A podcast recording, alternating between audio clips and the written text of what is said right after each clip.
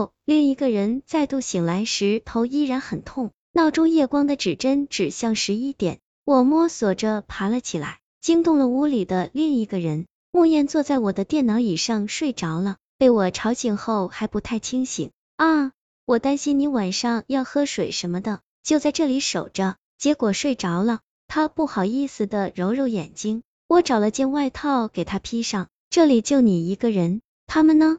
陆叔叔和阿姨走了，方丽也走了。木燕用袖子遮着嘴，打了个长长的哈欠。哦，他们说了什么？我追问道。木燕反应有些慢，她眉头微皱，一点一点的回忆。方丽对你的催眠很成功，用她后来的话说，那是她这辈子做过的最轻松的催眠。因为你的极力配合，你很快就进入了被催眠的状态。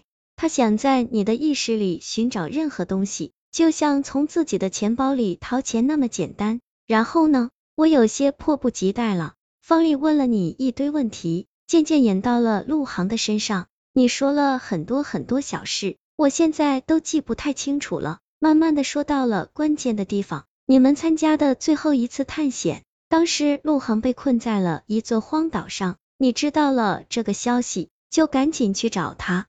等你总算找到陆航的时候，一切都变得非常糟糕了。那个荒岛非常荒凉，没有多少食物与水。你们将最后一点东西分给彼此，计划着尽快离开荒岛，前去别的岛屿，准备冲刺最后一关。随后事态的恶化超过了所有人，包括节目组的预料。一场风暴正在接近比赛地点，毫无经验的摄影师被迫撤离，你们的随身设备也受到了影响。在这个关头，你和陆航没有退缩，而是想放手一搏，前往节目组划定的终点。你们定下了一个冒险的计划，打算借着风暴的力量快速到达终点，再在那里待到风暴结束，这样胜利就是你们的了。陆航演算了一番，最终觉得这个计划是可行的。你们做好了木筏，当风暴边缘让海浪变化时，你们冲上了木筏。乘着海流向目标冲去，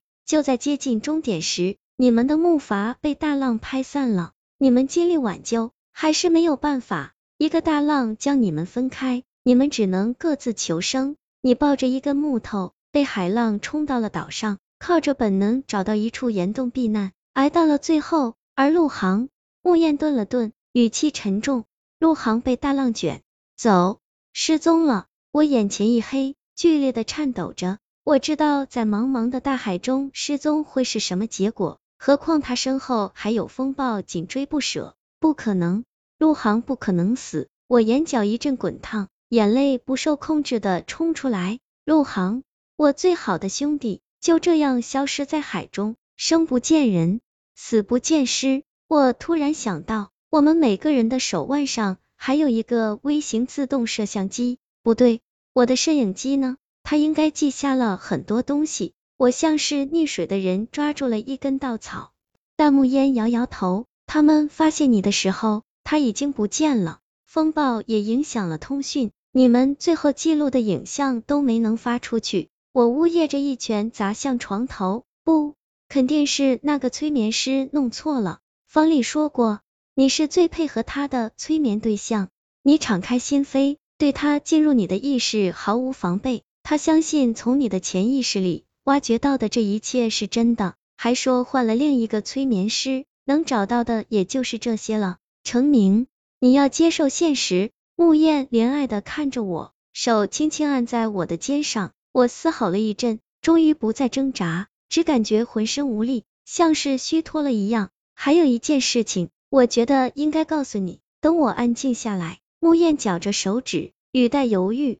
方丽教授还留下了一张名片，说你以后有事可以找他。我连笑的力气都没有了，我又没有精神病，干嘛找他？木燕说，昨天晚上你的精神状态有些不正常。说完你与陆航的事情后，你突然像换了一个人似的，说起了很多事情。那些事情并不是你的经历，而是陆航的故事。从他五岁那年，陆叔叔抱回一只小狗开始。一直到他最后一次与父母说话的场景，这些细节应该是陆航跟你说过的，然后再由你复述出来的吧。听到后来，我甚至有一种诡异的感觉。什么诡异的感觉？慕燕拉了拉外套的衣角，好让他裹得紧一点。不光是我觉得诡异，连陆航的父母也一样。陆阿姨当场就情绪失控，不停的流泪。陆叔叔没有说话，但一直在发抖。你甚至还用陆航的语气对他们说：“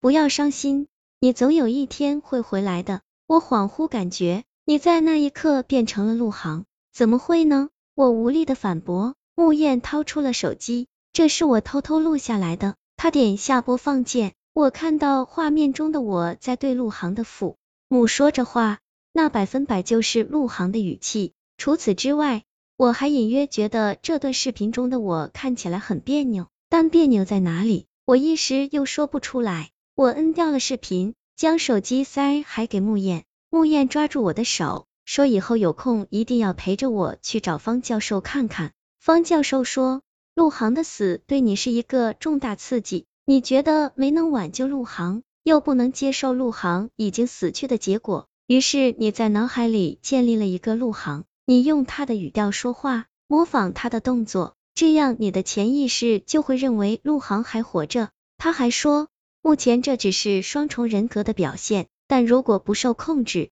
任由它发展，可能会演化成严重的精神分裂。我呆滞的点头，我失去了我的好友，失去了我的记忆，我的左手不听使唤，接下来命运还要剥夺我的意识。这场生存竞赛彻底的改变了我的人生。我答应穆燕，会找个时间去找方教授，又下楼拦了一辆出租车送他回单位宿舍。穆燕上楼之前还告诉我，方教授留下了几片安眠药，就放在床头柜里，睡不着可以吃两片。我需要好好休息。回到家中，我木偶一样躺在床上，不想动弹。我的脑袋好像被强行拆开，又胡乱装好，痛的厉害。我捏着两颗药片，也懒得去倒开水，咽了咽口水就吞了下去。我蓦然想起，因为陆航父母的不期而至，打断了一件事情，去陆婷疗养院找刘导。我还想思考点东西，安眠药的药劲却已经上来了。